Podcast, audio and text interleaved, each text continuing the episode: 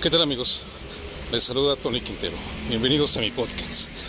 Estamos ya en el, en el capítulo, en el episodio 160, perdón, 261. Y voy caminando aquí en las calles de la Verde Antequera. Aquí en la, en la capital histórica de Oaxaca de Juárez. Exactamente en la calle de Morelos y Tinoco y Palacios. En el corazón de la ciudad. Eh, déjenme decirles que he estado observando en esas calles que ya hay publicidad promocional de los eh, diputados, presidentes municipales, pero saben que lo que yo estoy observando y analizando es que están gastando muchos recursos en posesionar su imagen, en la publicidad eh, móvil y en la promoción. Pero no están gastando un solo centavo en credibilidad.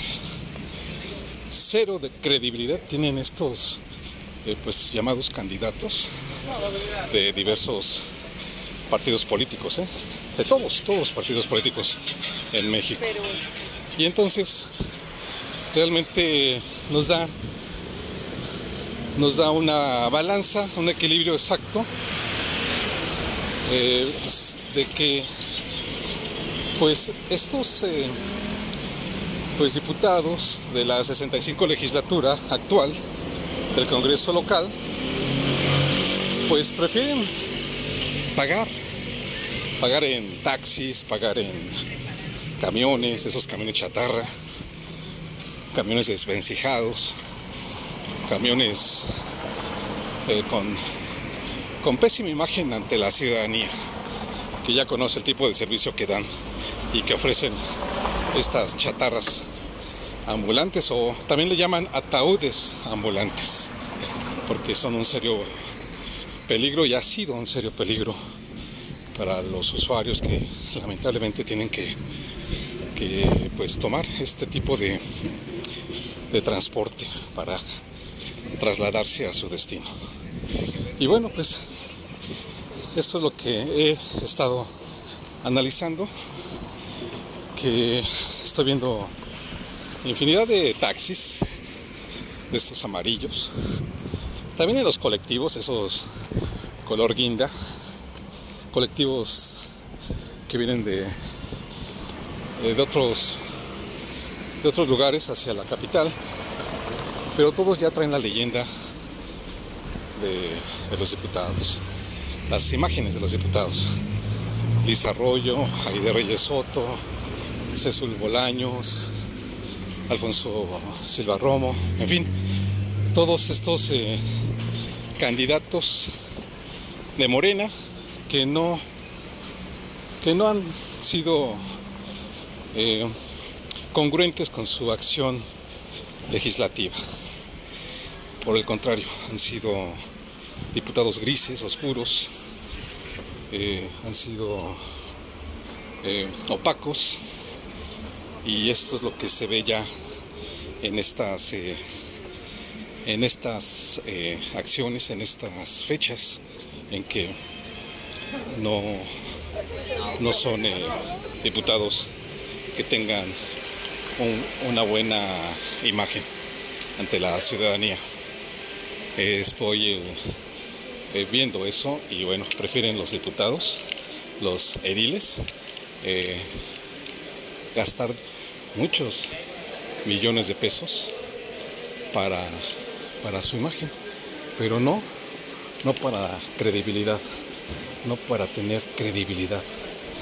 ningún diputado ha gastado un, un, solo peso para ganarse la credibilidad de los ciudadanos. Entonces está muy claro esa, esa eh, acción y ese ángulo eh, que se ha analizado desde, desde mi, perspectiva. Amigos, eh, síganme a través de mis diferentes redes sociales y hablemos de los temas que nos ocupan y nos preocupan. Hasta pronto.